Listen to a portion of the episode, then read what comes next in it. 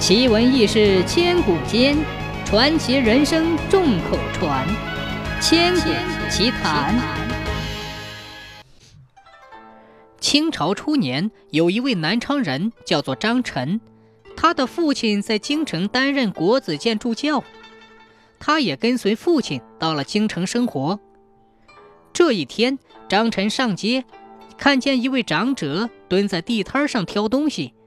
当他直起身子，正准备掏钱时，一枚铜钱从他衣袋里滑落。他没有发现，仍在那里聚精会神地挑着。这时，张晨恰巧在旁，他看着地上的一枚铜钱，赶忙踩在脚底下，环视四周，发现没有人，于是不露声色地将钱捡起来，揣进了自己的兜里。这一幕恰巧被在一旁坐着的老翁看到，他看了很久，站起身来拱手相问：“这位年轻人，请留步，看你不像是本地人，请问尊姓大名？”张晨有点发虚，自报姓名后便匆匆离去。后来，张晨以上舍生的身份通过了面试，得到了县尉的官职。他上任那天，心里别提多高兴了。他骑着高头大马，带着自己的行囊，马不停蹄地赶到任职的地方。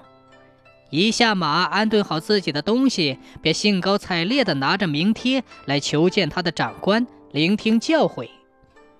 当时主管他的巡抚正是为政清廉的汤斌。张晨将自己的名帖向上面呈了十次，始终不见有人接见他。他感到很纳闷儿，便去找巡捕官询问。巡捕官进去禀报长官，不多时便出来了，传达了汤巡抚的指示，说：“张晨，你不必上任了，你的名字已经被列入受弹劾的奏章上了。”张晨听闻此言，惊诧不已，他赶忙问巡捕官：“我为何遭到弹劾？”巡捕官回答说。因为贪污，他更感到不解。他还没有上任，哪来的贪污？他觉得自己好委屈，提出一定要面见巡抚大人，问个明白。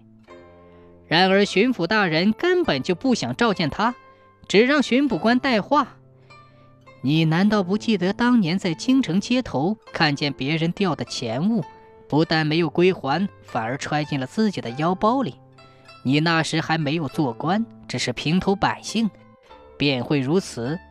如日后当了官，岂不是要拼命的搜刮老百姓的钱财，成为一个戴着乌纱帽的盗贼吗？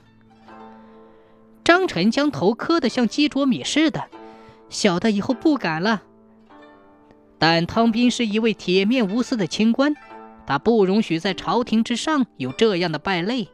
义正言辞地叫巡捕官转告张晨，说道：“让他赶紧交出吏部颁发的委任状，好好的回家自省吧。”此时的张晨才恍然大悟，当年那个一再问他尊姓大名的人，竟然是现在的巡抚汤斌。